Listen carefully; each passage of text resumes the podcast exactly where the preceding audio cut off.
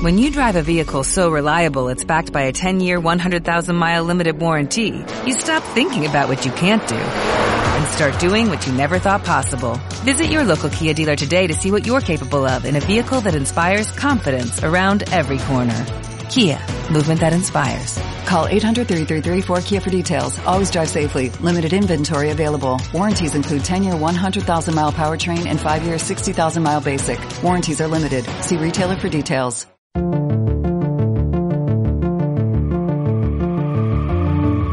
Acompáñanos a través de esta aventura con un grupo de amigos y expertos en emergencias psicológicas que buscarán las mejores soluciones para la construcción de la paz y seguridad mental en Ciudad Juárez. Intentar no salvará a una ciudad. Estar capacitados, sí. Bienvenidos a Un Café en Caravana.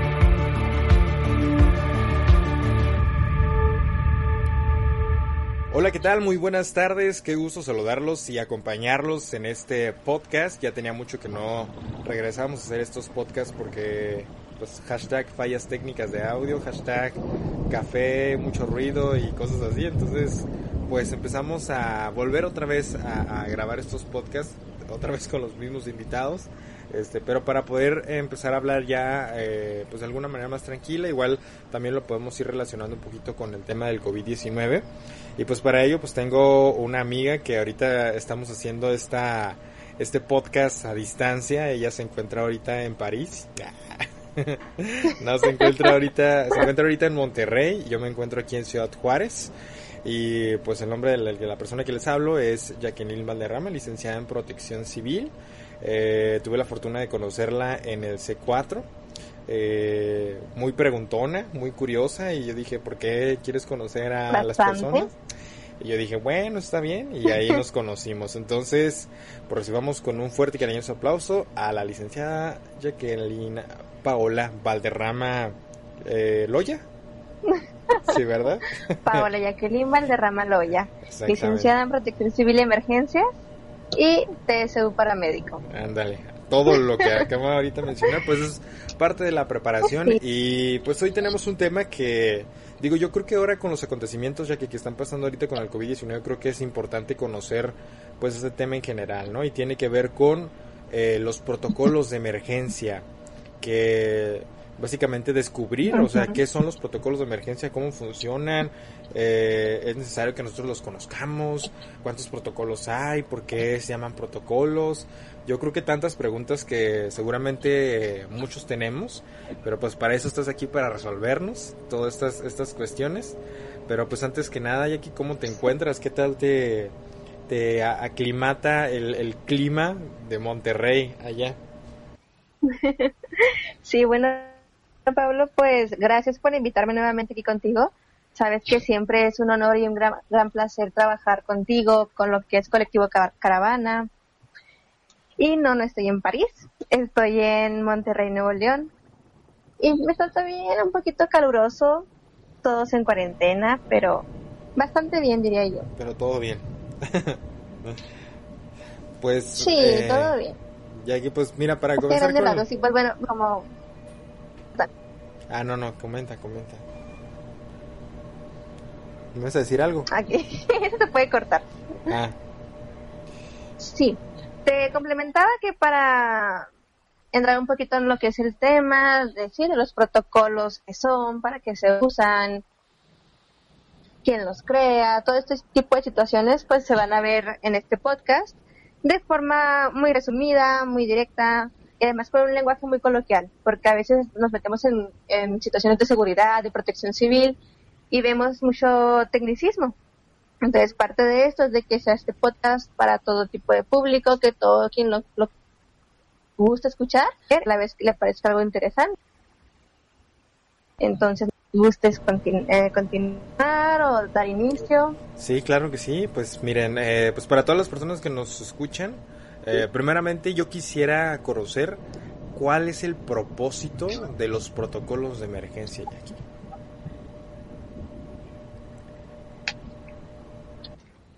Ok. Mira, creo que primeramente hay que desglosar qué quiere decir esta palabra, porque oímos en la televisión o cualquier tipo de medios protocolo para esto, qué protocolo de esto, pero ¿qué es un protocolo? En términos generales, en palabras sencillas, un protocolo es como hacer una receta.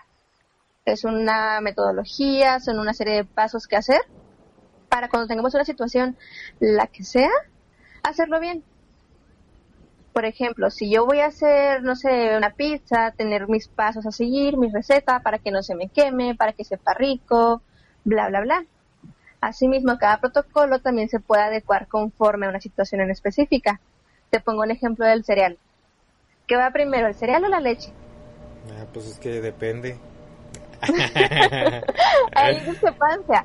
Si, si tú pones, bueno, yo en lo personal pongo primero el cereal y luego la leche. Pero a veces me ha pasado que pongo primero la leche, luego el cereal, pero realmente es lo mismo al final del, del platillo, no es lo mismo. En un protocolo es también lo que se, se permite, pequeñas variaciones. ¿Para qué? Para lograr un mismo resultado, obviamente, favorable. Ya vamos a, a verlo así como si fuera una definición, que tenemos que un protocolo es una regla o instrucciones que guían de qué manera debe realizarse una actividad, la actividad que sea. Yéndonos al tema, vamos a ver protocolos de emergencia.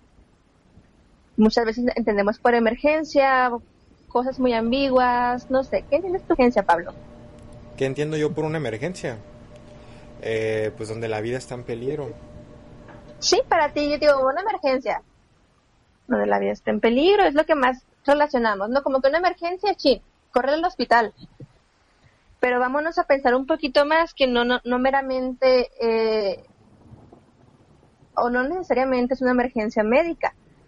Una emergencia, según lo que tendemos aquí a nivel nacional, es cualquier situación en la que ocurren circunstancias negativas que ponen en riesgo la condición humana, llámese la vida, algún órgano, la salud, y que dañen la propiedad o que puedan también ser potencialmente peligrosas. ¿Para quién? Repito, para la vida, para tu propiedad, tu casa, tu carro, tu trabajo, el medio ambiente, ¿por qué? Porque también tenemos emergencias ambientales, no emergencias meramente físicas. Entonces tenemos protocolos de emergencias, digamos, ahora sí, a ampliar el, el panorama, médicas, de protección civil, de seguridad, que son las mismas que atiende el 911 así como tal cual, emergencias de esas categorías. Y ya para ver un poquito más del propósito, ya, ya entendimos lo que es un protocolo y una emergencia. Entonces, ya la palabra en conjunto entendemos que un protocolo o plan de emergencia, como lo gusten llamar, consiste en planificar y organizar recursos humanos, materiales, financieros y tecnológicos. ¿Por qué? Porque no es nada más decir, sí, vamos a actuar, ok, pero ¿qué requieres? Requieres personal, requieres insumos, requieres dinero, requieres cierta tecnología para llevar a cabo tu atención de X emergencia. Entonces, mi objetivo con toda esta logística, sí, dime. Ah, o sea, que, que al final de cuentas, o sea, un protocolo es sigue los mismos rubros de, de estos... Eh, vaya, las indicaciones de los planes de una administración, ¿no? Que es administrar, supervisar, eh, direccionar, o sea, básicamente es administración, pero dentro de una situación de emergencia. de emergencia, porque no podemos actuar ante una emergencia ya en este siglo de forma improvisada, decir, ay, pues el agua a ver si funciona. Ya no, ya todo lleva una logística, todo está planeado. Entonces, ¿qué es lo que yo busco con esta planeación? obviamente reducir al mínimo las consecuencias o daños humanos y económicos que puedan derivarse de mi situación de emergencia. ¿Por qué? Porque cualquier emergencia, aparte del daño físico, emocional o ambiental, también repercute en un daño económico. ¿Sí? ¿Por qué? Porque mi salud me cuesta, mi carro cuesta, mi casa cuesta, el ambiente, el oxígeno que respiro, lamentablemente también nos cuesta. Entonces, una emergencia también se traduce en términos económicos. Y lo que un plan de emergencia busca, nuevamente repito, es reducir al mínimo esas cosas. ¿Para quién? Para ti, para el ambiente, para tu patrimonio. Que, que justamente es lo que está pasando ahorita en el COVID. O sea, como no, vaya, no somos China, ¿no? Que China ya tenía como previsto de, ah, sí, posiblemente va a haber una pandemia en un futuro y ellos se prepararon con equipo, ventiladores y eh, también en su parte económica y de repente llegó la pandemia y ya estaban listos con diferentes protocolos. Pero pues México no, México no, no esperaba algo así, sobre todo, por ejemplo, en cuestiones no, lamentablemente estamos muy atrasados en todo eso. Muchísimo, ¿no? Y aparte, eh, considerando como el tema de los protocolos, también se debería de considerar el hecho de que eh, dentro de esos protocolos tiene que haber una cantidad de especialistas para el tema de la salud. algo que, a veces no se considera, pero que también tiene que estar dentro de ese protocolo. Mira, si sin echar tierra o aventar piedras, ¿verdad? que igual lo voy a, terminar haciendo. Eso es Spotify. Es lamentablemente, o sea, un, como dice la frase, ¿no? Agua de niño tapa el pozo. Ya hasta que no nos pasó algo, ahora sí ya pensamos, shin, pude haber hecho esto, porque no lo previne, porque no hice esto, pues cuando decimos, ay, ven el lado bueno, ya aprendimos. Ok, está bien, pero no, no tenemos ninguna cultura de prevención. Yo pienso como protección civil que tenemos en mi rubro las emergencias, que son desde la parte anticipada, la reactiva y la post-reactiva, que si todos lo tuviéramos bajo parámetros establecidos de, de prevención, que tuviéramos en verdad una cultura preventiva, nos ahorraríamos muchas cosas, muchos accidentes, mucho gasto, mucho, mucho derroche económico. Se estima que aproximadamente por cada peso que tú inviertes, pesos mexicanos, que tú inviertes en la prevención, sea prevención de incendios, de enfermedades, de cualquier tipo de cosa, te estás ahorrando siete pesos en algún accidente que llegara a ocurrir. Entonces te hablo de una escala de 1 a 7. Y obviamente un accidente no te va a costar ni uno ni 10 pesos. Son cosas carísimas que te podrías ahorrar si tuviéramos una cultura preventiva. Volviendo al tema del COVID. Creo que ningún mexicano, todos esos que se dedican a hacer fodas y que análisis de riesgos, no se tomó en cuenta una pandemia creo que quien lo llegó a tomar en cuenta fue lamentablemente rechazado o lo vieron así como una persona exagerada, pero no, ahora vemos que no era ningún loco, que en verdad pasan cosas que afectan a todo el mundo ahora sí. ¿Por qué? Porque con esta pandemia nuevamente, no nada más que lamentablemente fallece mucha gente, sí, sí fallece mucha gente, creo que eso es lo peor de esta pandemia y a consecuencia que tenemos, pues un, una, vaya, se está viendo la economía abajo. ¿Cuánta gente no se ha quedado sin trabajo? ¿Que le reducen el sueldo? Sí, entonces te repito, o sea, todos esos protocolos es lo que intentan prever. Sí, que no haya tanta, tanta, una afectación tan negativa debido a cualquier situación, porque protocolos hay para todo. Te repito, tú puedes tener un protocolo para cocinar, para hacerte un sándwich, un cereal. Sirve para cualquier tipo de cosa, para hacer eh, cualquier cosa en la vida cotidiana, los protocolos. Sí, realmente sí, o sea, no es nada más para emergencias, claro que el tema del podcast es para emergencias, nada más que por ejemplo en la cocina pues se llaman recetas, en no sé, en un libro didáctico se llaman instrucciones, en las emergencias se llaman protocolos. Sí, entonces eso es básicamente eso, una, una serie de pasos a seguir ya te comentaba, pues ya tenemos los protocolos para pacientes de trauma, pacientes clínicos, pacientes con hemorragias, para tornados, terremotos, incendios, todo tipo de situaciones hay protocolos. Y pues sí. sí, todo me quedó claro. Continuando. Continuando ya aquí, eh, ¿Qué tipos de protocolos existen? Nosotros me mencionabas que pues hay de diferentes, ¿no? Que para desastres, eh, que tiene que ver a lo mejor con algún huracán, con algún temblor, con algún terremoto, eh, con tormentas. Eh, ¿Qué tipos de protocolos existen en las situaciones de emergencia? Básicamente, todos los que mencionas son ejemplos excelentes. Tenemos, y si yo te digo, dijera todos, creo que este podcast duraría unas cinco horas. Tenemos protocolos así, a grandes rasgos, o los más, digamos, entre comillas, populares o frecuentes. Son por incendio, por amenaza de bomba, obviamente las urgencias médicas, por conflictos entre pandillas, conflicto armado, narcotráfico. También tenemos protocolos por los que se llaman fenómenos hidrometeorológicos como las sequías y así. Tenemos por terremotos, inundaciones, deslaves, inclusive por emisiones nucleares, por tormentas, tsunamis, en este caso también por plagas, enfermedades, pandemias. Es un, un sinfín de cosas, Pablo. Y tenemos lo que llamamos emergencias complejas, que básicamente es cuando ya pasaron varias cosas. O sea, por ejemplo, tuvimos un incendio y tenemos también lesionados. Entonces, aparte de tu protocolo por incendio, es tu protocolo también por urgencias médicas. Aparte tu protocolo por terremoto, es a lo mejor un protocolo por, no sé, por un deslave, ese tipo de situaciones. Sí, entonces ya una más compleja, te abarca más corporaciones, no nada más bomberos, allá tiene que ver, por ejemplo, seguridad pública, protección civil, bomberos, ambulancias, en ocasiones hasta Sedena. Sí, o sea, ya, son así, digo, situaciones más, más graves que inclusive nos pueden llevar al estado de desastre. Cuando, por ejemplo, ya tenemos una emergencia que no podemos controlar. Si tengo, por ejemplo, 10 lesionados y nada más dos paramédicos, ya estoy en un estado de desastre. ¿Por qué? Porque no estoy dando yo la atención que debería. ¿Por qué? Porque se, se sale de mi protocolo, se me sale de las manos una situación. Y obviamente, pues, aquí ya no se cumplió con el propósito. Entonces tenemos que prever todos estos piquitos, esos detalles que son negativos y que nos pueden traer obviamente en una situación indeseada.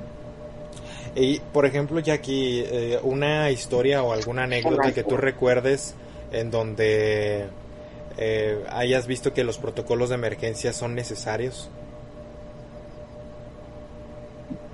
Uy, pues o, desde entrar a la universidad. Pues no sé, pero en tu propia experiencia, o sea, decir, no sé, por ejemplo, en el C4 me acuerdo que una vez atendí a una persona así, pero si yo hubiera reaccionado de una forma improvisada, te voy a dar un ejemplo que a lo mejor es experiencia personal, pero creo que todo México, eso espero, ha de saber de qué hablo. Entonces, bueno, ¿recuerdas o alguna vez leíste sobre el sismo de la Ciudad de México del 85. Te digo, creo que todo México se, se dio cuenta, aunque no nos tocó vivir ahí, ¿verdad? Pero el terremoto del 85 tuvo una magnitud bastante importante. No, no recuerdo de, de, de, cuánto fue, pero afectó a los municipios, hubo mucha gente que lamentablemente perdió la vida y ahí, ¿cómo fue la respuesta de la gente? Fue improvisada. Sí, o sea, realmente en México para ese entonces ni siquiera la protección civil. Era una dependencia que no existía, que no sabían ni siquiera qué era, no tomaban en cuenta para, ahora sí que para crearla. Entonces, en el 85, la gente reaccionó por necesidad. A lo mejor con miedo, claro que sí, improvisando, claro que sí tardaron mucho, tardaron mucho tiempo, hubo muchos decesos, entonces vamos a compararlo con el sismo del 2017. Igual fue un sismo inclusive de una magnitud superior al del 85, con la diferencia de que ya tenemos la protección civil, ya había protocolos, ya había simulacros, la gente ya estaba un poquito más consciente de qué era un sismo, cómo reaccionar, cómo actuar. ¿Y qué fue lo que pasó? De que hubo mucho menos cantidad de fallecidos las estructuras estaban ya un poquito más adecuadas para sismos, sí, más fuertes, lo que realmente la gran parte de construcciones caídas fueron edificios viejos. Sí, entonces, inclusive sabía la duplicidad de esfuerzos, de que mucha gente quería, ayudar, de que llegó un, un, punto en el que dijimos, párale, o sea, ya no, ya no requiero más ayuda, ayuda humanitaria requiero que me mandes comida, papel higiénico, bla, bla, bla, bla, bla. Sí, pero ayuda humanitaria tuvo, tuvo muchísima. ¿Por qué? Porque ya había incluso uh, más conocimiento, ya estaba involucrada más dependencias, más corporaciones, más civiles que querían ayudar. ¿Por qué? Porque se dieron cuenta de que funcionan estos planes estratégicos. Sí, de que si todos actuamos en conjunto, bajo un protocolo, de forma ordenada, salvamos vidas hay situaciones que obviamente no se pueden prevenir, pero podemos reaccionar de forma adecuada. Y, es bien lo que mencionabas, ¿no? Que se reduzca esta parte de los costos eh, cuando ya pasa totalmente el desastre y ya no se genera tanto dinero como lo que se había ocasionado anteriormente. Entonces, por eso es tan importante el protocolo, por la prevención. Ándale. Imagínate que tú vas a construir, no sé, un edificio de 10 pisos. Sí, entonces hay estructuras, hay cimentaciones específicas para sismos. Porque yo prefiero invertirle a lo mejor un pesito más a que el día de mañana se me vaya a caer toda mi construcción. Sí, yo ya estoy, yo ya estoy previniendo situaciones. Cosa que muchas veces como civiles no entendemos la importancia de la prevención.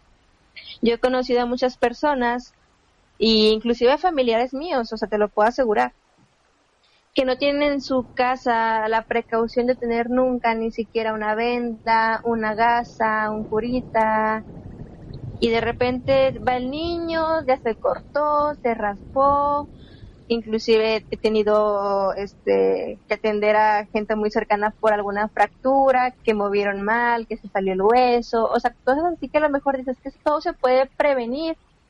Si tuviéramos a lo mejor más precaución y tuviéramos una forma de reaccionar ante X situación. La, por ejemplo, la mayoría de los incendios se dan en casa habitación. Entonces, ¿quién tiene en su casa un extintor? Ah, no es cierto.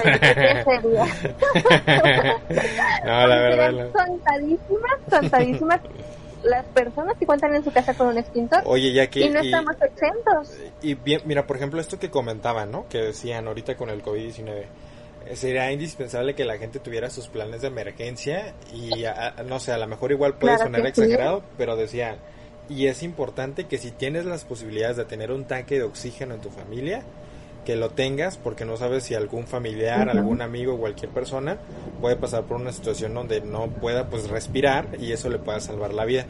¿Eso desde tu punto de vista está bien? O sea, ¿lo, lo podríamos hacer? Desde mi punto de vista muy, muy personal, aquí no me voy a meter con corporaciones ni nada, es mi opinión personal, yo te podría, decir que está bien que la familia reciba una capacitación, porque el oxígeno no deja de ser un medicamento. El oxígeno en altos flujos también intoxica. Y algo súper importante es flamable. Sí, también eso nos puede provocar una explosión. Entonces no es nada más decir, sí, sí, tengan tanques para todos si la gente lo supiera usar adecuadamente, excelente.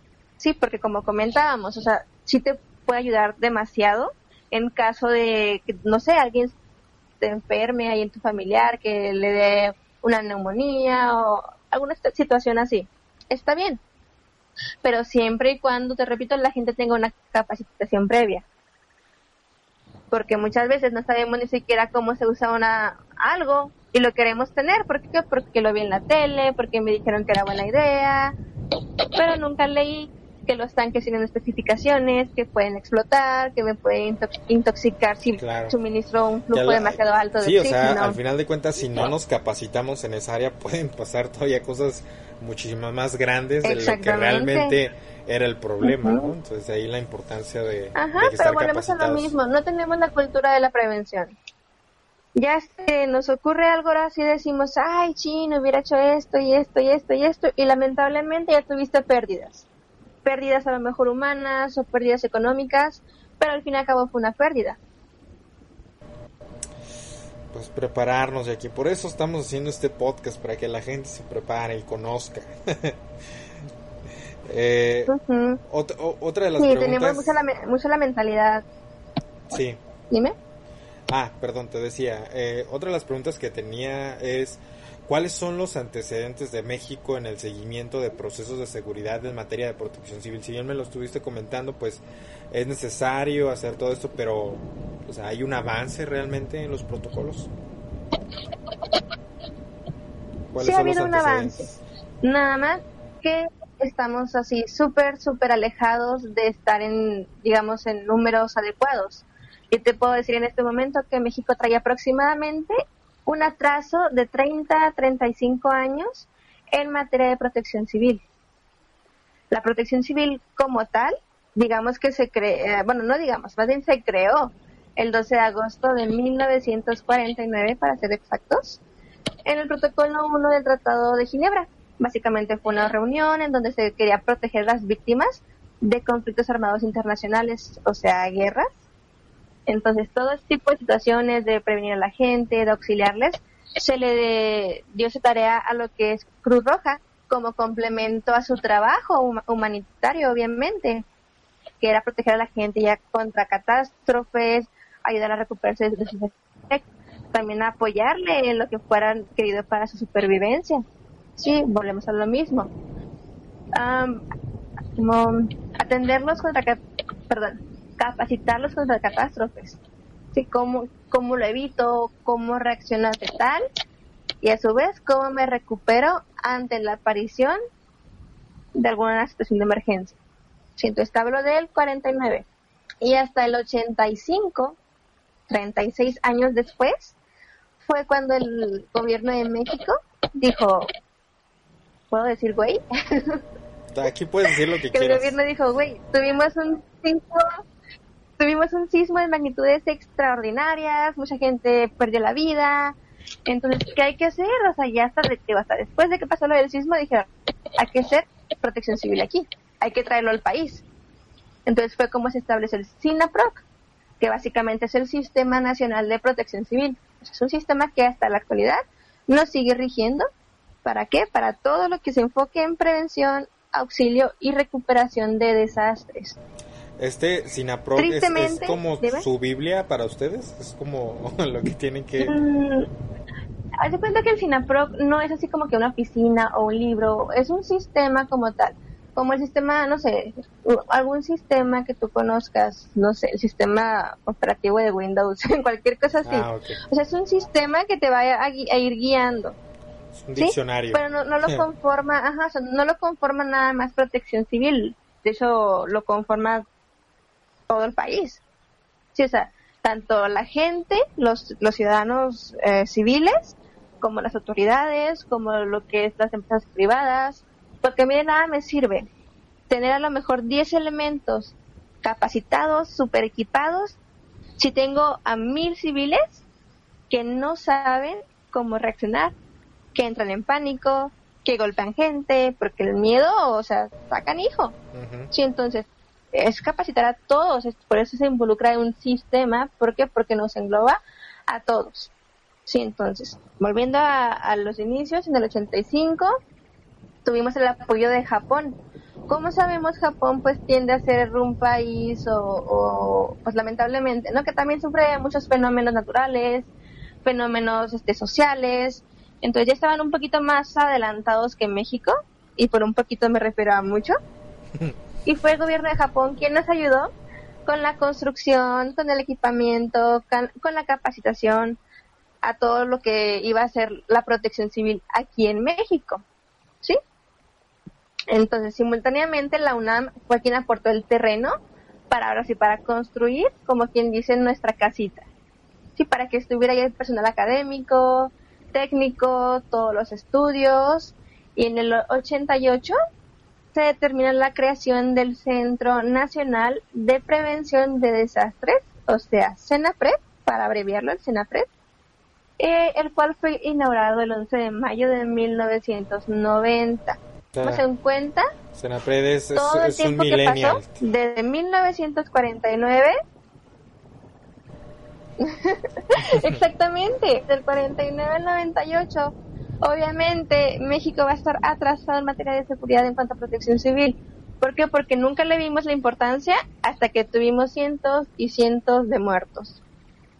Y fíjate, el año, hasta el año 2000, o sea, tenemos apenas 20 años con una ley general de protección civil. Hasta hace 20 años no existía ninguna ley que regulara la protección civil.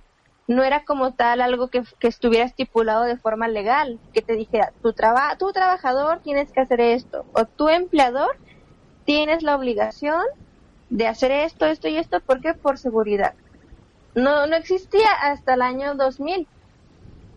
Y ya dijeron, bueno, vamos a hacer protección civil, hacer cursos, capacitaciones, simulacros, ya de forma, vamos a poner más bien como ley, o sea, ya era obligatorio. No es si quieres o no es, tienes que hacerlo. Pero te repito, o sea, tristemente se activó hasta el año 2000, o sea, 20 años es muy poco tiempo, yo tengo 22 años, o sea, casi casi lo que llevo viviendo es lo que existe protección civil como ley aquí en el país. Sí, entonces básicamente lo que nos dice esta ley, sí, exactamente, o sea, es, triste, es vergonzoso hasta, hasta, cierto punto. Y lo que nos dice esta ley es que pues es un conjunto de disposiciones, medidas, acciones destinadas específicamente, como te comentaba, a la prevención, o sea, todo lo que es el antes de mi emergencia, al auxilio, sí, mi prevención falló, ni modo, hay que actuar. Y a la recuperación de la población. ¿Por qué? Porque no es nada más decir, bueno, tengo un desastre, ya, lo, ya les ayudé, ya están vivos, ya me retiro. No, no, no, o sea, también te falta una última fase, que es la recuperación. Ya tuviste tu emergencia, tu desastre, ahora, ¿cómo le vas a hacer para volver a, esa población afectada a su estado original? ¿Sí? Que a lo mejor no los voy a poder poner mejor que antes, pero mínimo dejarlos igual. Sí, creo que es lo menos que le podemos ofrecer a la gente. Sí, lo menos que le puedes ofrecer es dejarlos tal y como estaban antes que, que la emergencia se presentara. y aquí, y una de las preguntas que surgen mucho, bueno, no surgen más bien, son las preguntas que establecimos, eh, es el tema de la definición que no conocemos, ¿no? que tiene que ver con los fenómenos perturbadores. ¿Qué son los fenómenos perturbadores?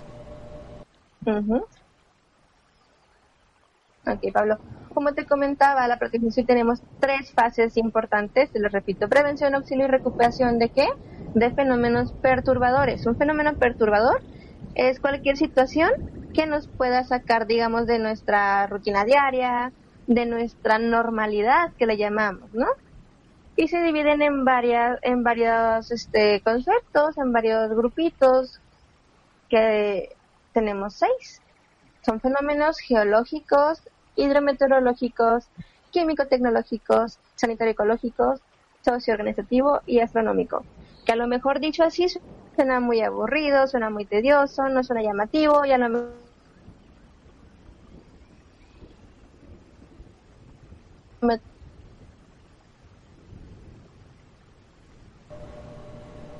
Hola, hola.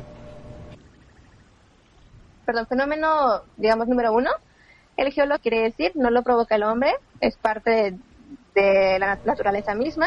es geológico y abarca a todo lo que sea por acciones de la, corteza terrestre. Videollamada. Un ejemplo. Y aquí. Te escucho fuerte y claro. ¿Me ah. escuchas? Sí, sí, sí. No, que te digo que se paró cuando empezaste a decir. Escucho. ¿Me escuchas? Sí, te escucho. ¿Me escuchas tú a mí? Pablo. Hola. Dime.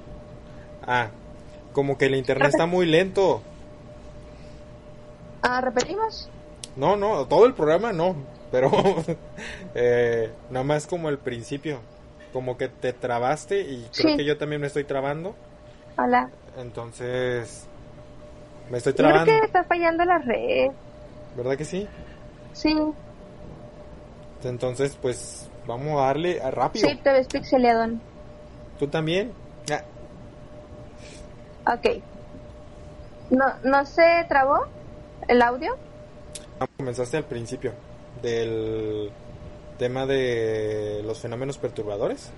Que dijiste, ah, soy socio organizativo, astronómico y esto puede sonar muy aburrido, pero y ahí te trabaste. Mm. Si quieres, déjame lo empiezo otra vez. Ok. O sea, cortar lo que ya pasó eh, sí, volvemos así como que me acabas de, decir la pregunta. Eh, ¿Qué son los fenómenos perturbadores? Bueno, te comentaba que tenemos en la protección civil tres fases, que es la prevención, auxilio y recuperación. ¿De qué? De los fenómenos perturbadores, que básicamente son cualquier situación que te saque de tu estado de normalidad o de cotidianidad. Tenemos seis fenómenos y están facilitos.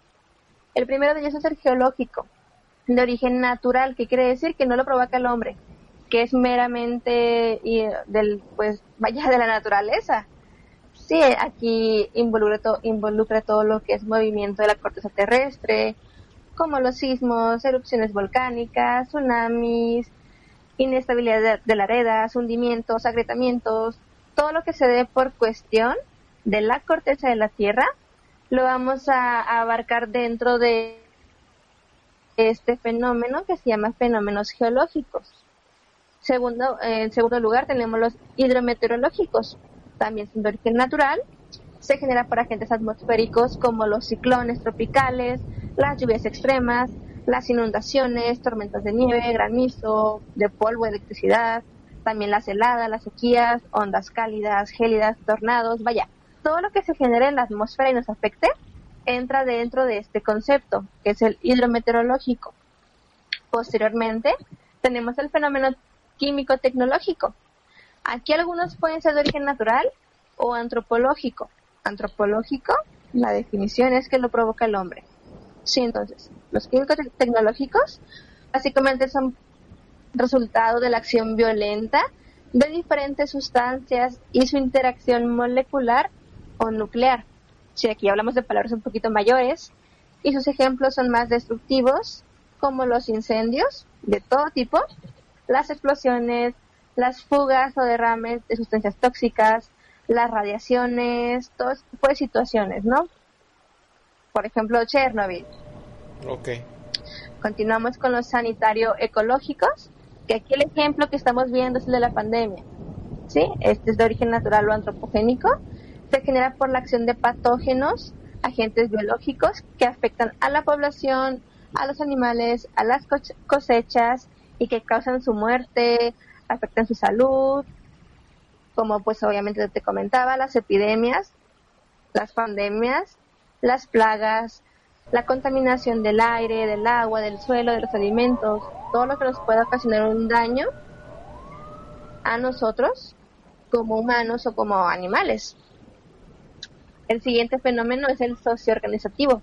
Ese tipo de, ese tipo de agente perturbador perdón, es totalmente de origen antropológico. Se genera por errores humanos o acciones premeditadas, o sea, que lo hice a propósito.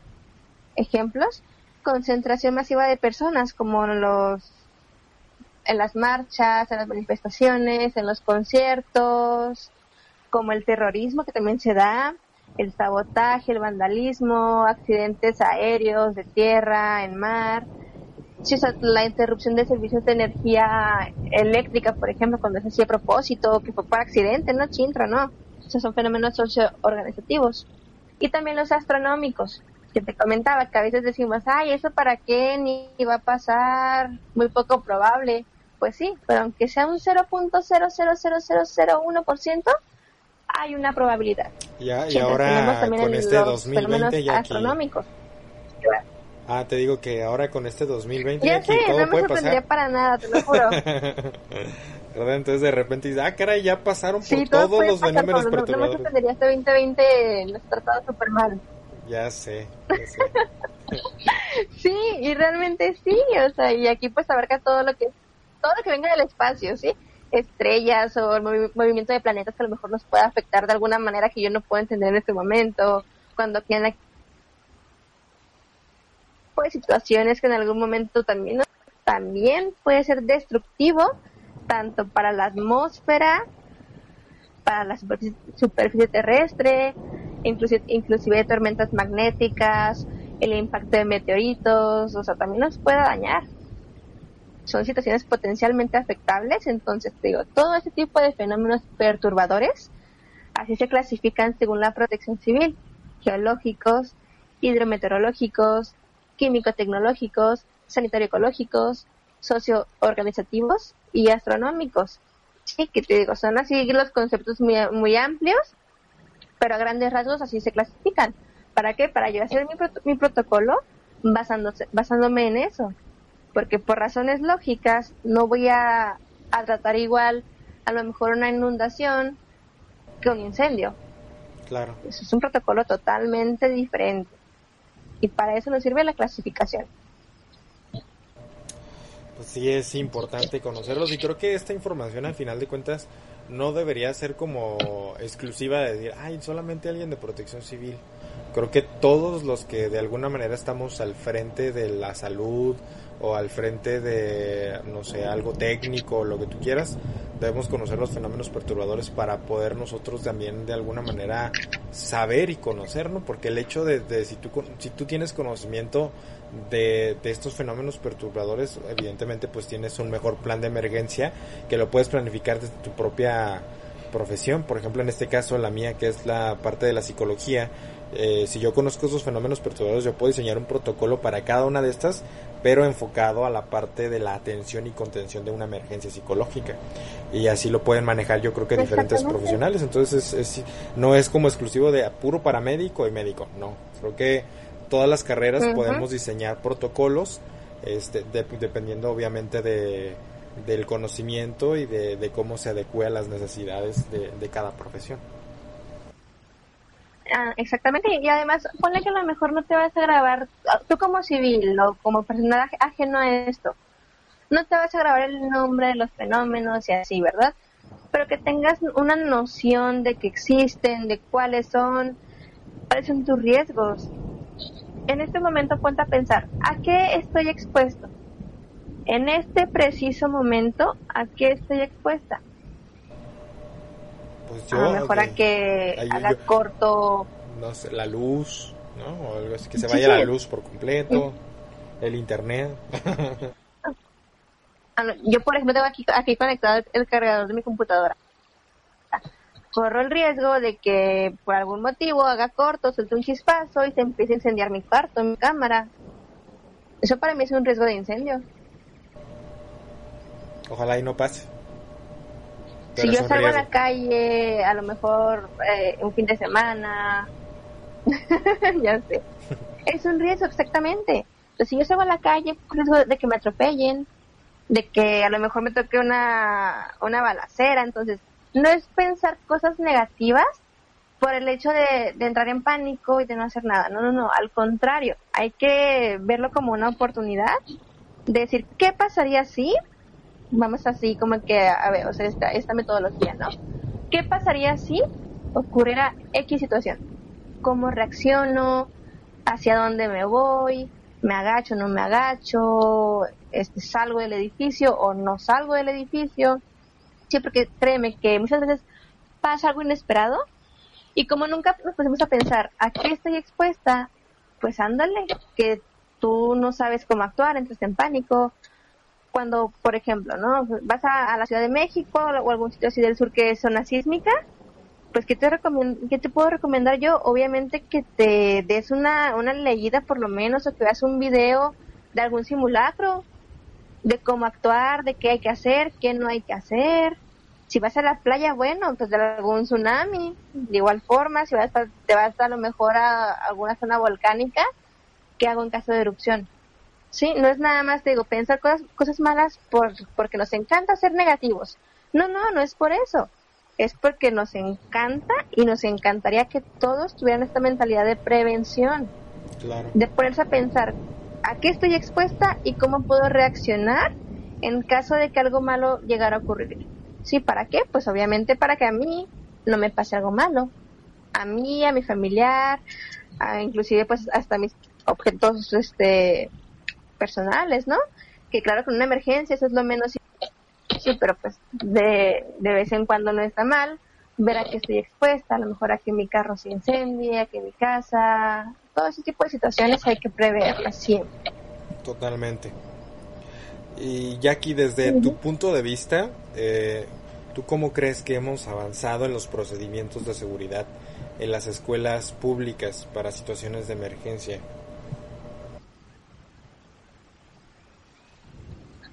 Bueno, ahorita que todos están este, en clases virtuales, creo que es una muy buena oportunidad para que los directivos hagan un plan de emergencia. Yo realmente no conozco alguna escuela que tenga un plan así como tal, que creo que únicamente son contadas las que han hecho simulacros, por lo menos aquí en la ciudad.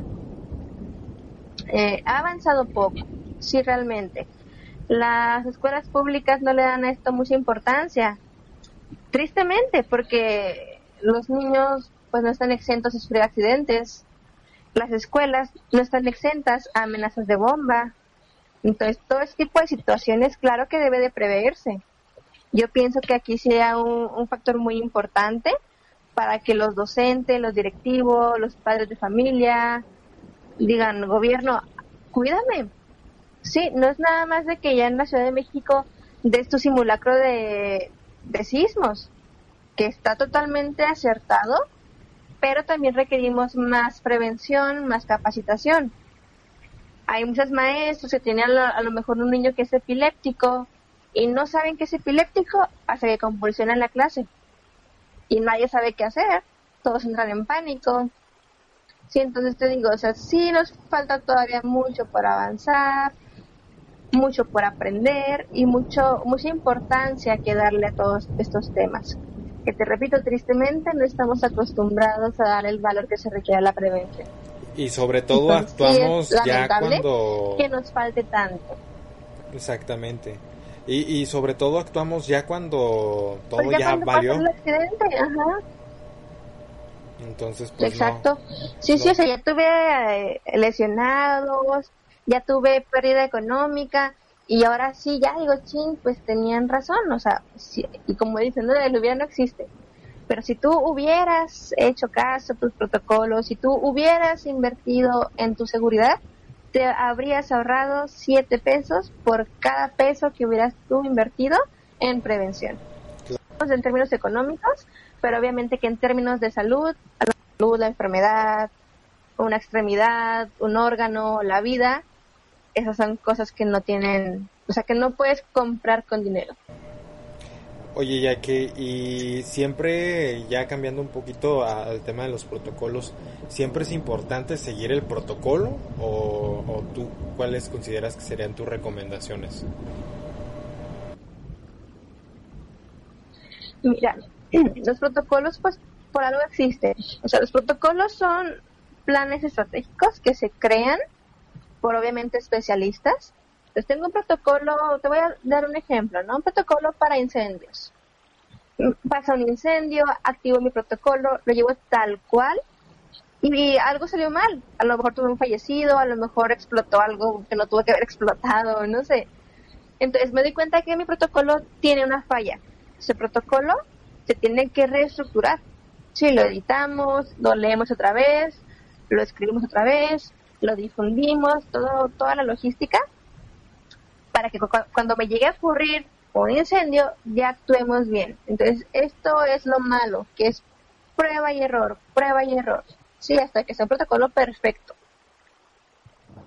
Y como te comentaba ahorita el ejemplo del cereal, ¿no? Si es primero, el cereal o la leche.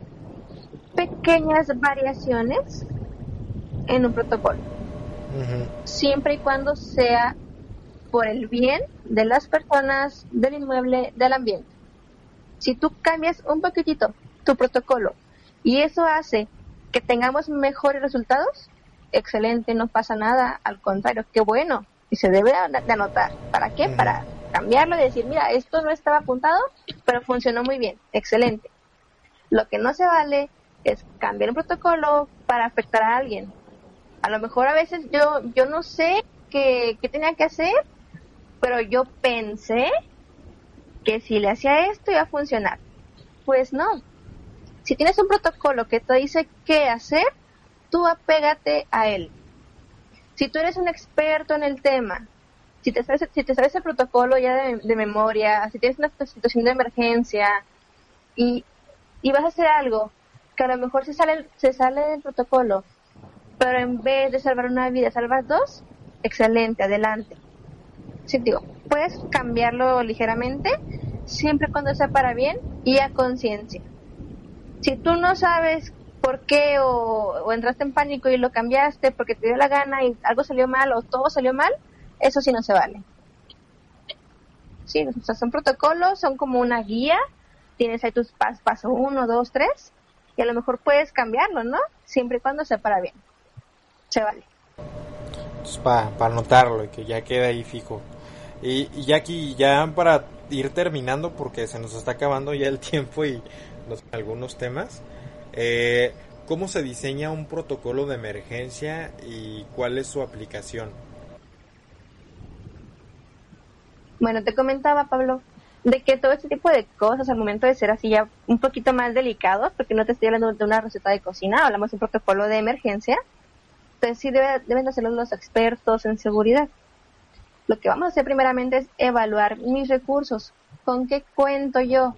¿Para qué? Para defenderme de cualquier fenómeno natural o antropológico. Con extintores, con señalética, con botiquines de emergencia, salidas de emergencia, todo lo que yo cuento son fortalezas mías. Sí, entonces tengo que aprovecharlos, tengo que ver que todo esté en perfecto estado, que mis extintores tengan su revisión periódica, que mi salida de, emergencia no esté bloqueada, todo este tipo de cosas con las que yo ya cuento, que yo ya tengo, eh, pues hay que, hay que usarlas, hay que adecuarlas al 100%. Después de esto hay que definir mis acciones y mis brigadas. Las personas que están apoyándonos en caso de emergencia antes de que lleguen las, las autoridades competentes. Hay que formar brigadas, hay que hacer las vías de evacuación, poner la señalética, acordar qué tipo de señal se va a activar para el plan de emergencia, porque a lo mejor yo tengo una señal, no sé, un timbre, ¿no?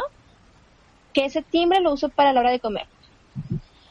Entonces, ese timbre no lo puedo usar también para una señal de incendios. ¿Por qué? Porque la gente va a pensar, ah, mira, es hora de comer. ¿Y qué tal si el incendio en el comedor? Entonces requiere una señal específica para activar mi plan de emergencia. Y obviamente pues tengo que organizar a mis grupos, ver por dónde voy a salir, dónde me voy a, refugiar en caso de que sea lo más adecuado refugiarnos, o sea, todo ese tipo de cosas hay que ver. Si es lo más, lo más laborioso de un plan así. O sea, todo lo que es la prevención, porque es lo que más va a funcionar. Lo que en algún momento te va a salvar la vida es tu prevención. Más que la acción, es la prevención. entonces, posteriormente a esto, hay que llevar todo mi plan al papel ya lo tengo en mi cabeza, ya vi lo que tengo, ya vi lo que no tengo, lo que me hace falta, ok. Ahora me pongo a escribirlo, me pongo ya sea en la computadora, obviamente también tengo que tener un croquis, un plano de dónde estoy ubicada, ¿para qué? Pues para saber mis riesgos, mis, dónde están mis salidas de emergencia, mis extintores, inclusive también saber qué apoyo requiero, si voy a requerir apoyo de bomberos, de ambulancias, de brigadistas, de seguridad pública, de tránsito, sí, todo ese tipo de, cosas hay que plasmarlos. ¿Para qué? Porque acuérdate que lo que no, no está escrito no existe. Posteriormente se evalúa mi plan de emergencia. ¿Con quién? Con mi jefe, con los brigadistas y también se piden propuestas, ¿sí? A veces yo, un ejemplo, si yo en la maquinadora, yo como jefa, no me doy cuenta de que mis, de que mis obreros tienen situaciones que los ponen en peligro. Yo no lo veo porque no estoy ahí trabajando y ellos sí. Entonces es importante que también esté un representante de ellos para que te diga, oiga, mire, nos falta esto, pueden agregar esto, y se toma en cuenta y se agrega al plan de, al plan de emergencias. El plan se difunde, todos tienen que conocerlo, todos. Y el plan se revisa por lo menos una vez al año si se evalúa más veces, no pasa nada, excelente. Pero por lo menos una, vez al año. ¿Por qué? Porque a veces pasa de que ya construiste un cuartito de extra, de que ya moviste esta oficina, de que ya hiciste cambios estructurales, inclusive de que ya tienes personal nuevo, totalmente nuevo. Entonces eh, hay que ver todo ese tipo de cosas en tu plan. Y a grandes, a grandes rasgos, así se elabora. O sea, te digo, básicamente es eso, ver qué tengo, qué me falta, defino qué va a hacer cada quien ante la presencia de, cualquier tipo de fenómeno. Todos los que te dije anteriormente, todos esos, hay que ver cómo lo voy a hacer con cada uno de ellos. ¿sí? ¿Quién va a actuar? ¿Quién no va a actuar? ¿A quién quiero? ¿A quién no quiero? Muestro el plan, lo presento, tomo anotaciones, pido consejos, hacemos simulacros, sí, entonces ya y se difunde y se evalúa el plan por lo menos una vez a la Sí, más, más que nada para que pues quede pulido, ¿no? O sea, que no se puedan se puedan disminuir la, la mínima cantidad de, errores y que se puedan salvar vidas. Exactamente, digo, o sea, la, la, fase más compleja es todo lo que es la prevención. O sea, porque ahí voy a ver la prevención de todo. De sismos, de huracanes, de tornados, de incendios, de, de amenaza de bombas, todo, ahí lo voy a ver obviamente le voy a dar su plan de acción de chin, no funciona mi, prevención, ni modo, hay que responder cómo, en qué orden, quién va a actuar, quién va a entrar a la escena, quién no, y obviamente posterior a ello, como retorno a mi estado previo al estado de emergencia. Sí, y todo hay que evaluarlo. No hay que esperarte que te pase la, eh, la emergencia para pensar, ay, ahora cómo lo haré. O sea, no, no, no, hay que ir previniendo todo eso. Pues hasta este punto, Jackie, ya estamos concluyendo ya el podcast. Eh, creo que nos hemos llevado bastante información, nos hemos llevado mucho aprendizaje, eh, al menos yo como, como profesional de la salud, pero en el tema mental pues me estoy llevando mucha información que puedo aplicarla ya para estar yo ahí trabajándola. Y pues primeramente quisiera escuchar cuáles serían tus conclusiones y recomendaciones finales en el tema de los protocolos. Pues, mira, yo creo que así ya como voy a, voy a parecer a lo mejor grabadora o no sé, ¿verdad? Pero yo insisto, la prevención es lo más importante. No hace falta que tengas a lo mejor tú el mejor plan de acción ni de recuperación.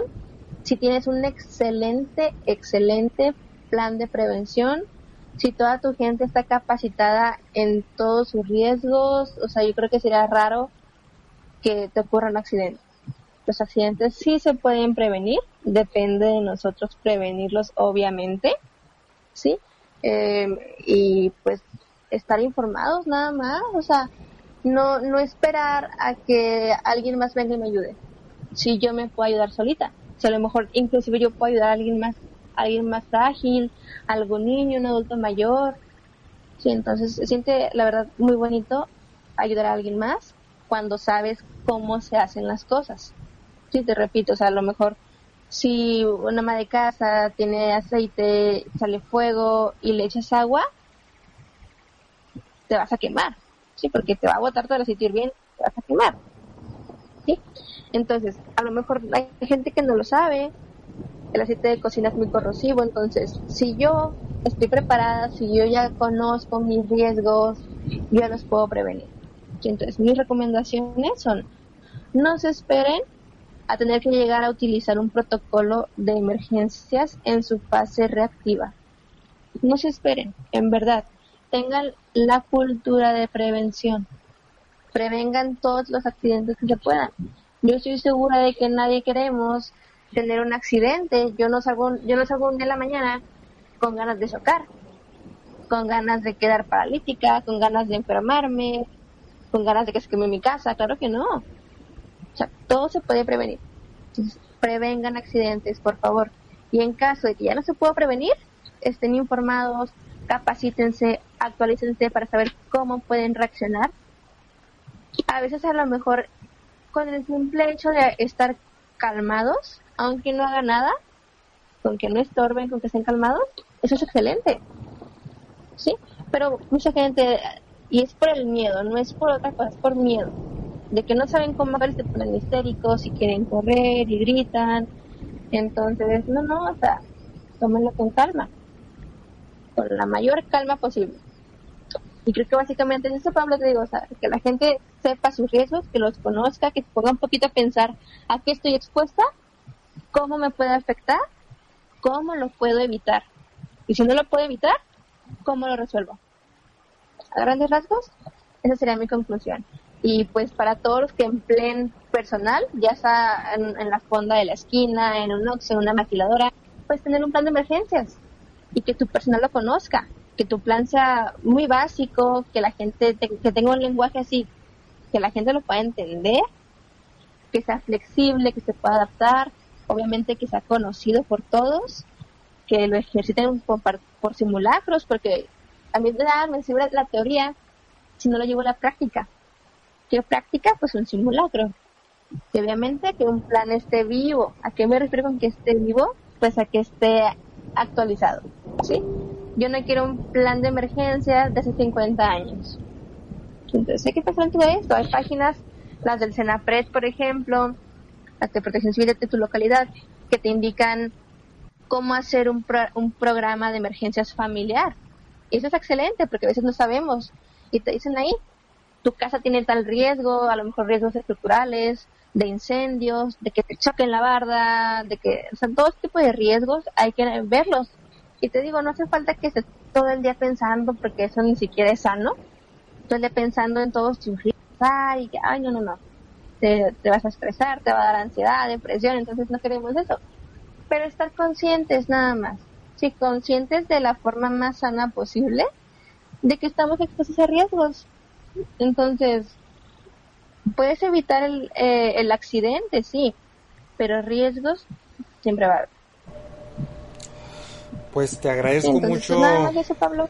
estas conclusiones y recomendaciones, Jackie. La verdad, pues si ustedes ya la acaban de escuchar ahorita, pues es una señorita muy apasionada por su carrera, muy apasionada por todo esto de la protección civil y, y- y tiene la experiencia para poder capacitarnos y, y alimentarnos con todo este conocimiento tan indispensable para todas las personas que ahorita estamos pasando por una situación de contingencia, de una, una pandemia que, que evidentemente es algo que no estaba en nuestro control, pero al final de cuentas si tenemos el conocimiento para poder diseñar un plan de emergencia, diseñar algún protocolo de emergencia, si alguna algún gobierno, alguna escuela, algún maestro, alguna persona que esté, digamos, en un- una posición jerárquica que pueda tomar decisiones y mejorar a través de protocolos las políticas públicas para mejorar el gobierno, la ciudad, nuestra familia, pues adelante, escuchen este podcast, compártanlos con sus amigos, con la gente que, que tengan más confianza y si esta información es útil para ti, pues la puedas aplicar para ti y en tu trabajo y que se pueda mejorar pues el entorno eh, generalmente en el que estamos viviendo y que evidentemente como lo he estado repitiendo ya aquí, la prevención es una de las armas más importantes que podemos utilizar más que nada en situaciones las que estamos viviendo actualmente el día de hoy. Pues yo te agradezco mucho tu tiempo Jackie, la verdad este pues disfruté mucho platicar contigo y pues muchísimas gracias. A ti por la invitación y recuerden, quédate en casa. Quédate en casa, como dice López Gate. ¿Sí? Sale pues, pues Porque ahí estamos viendo nuestro, nuestro plan. Exactamente, exactamente.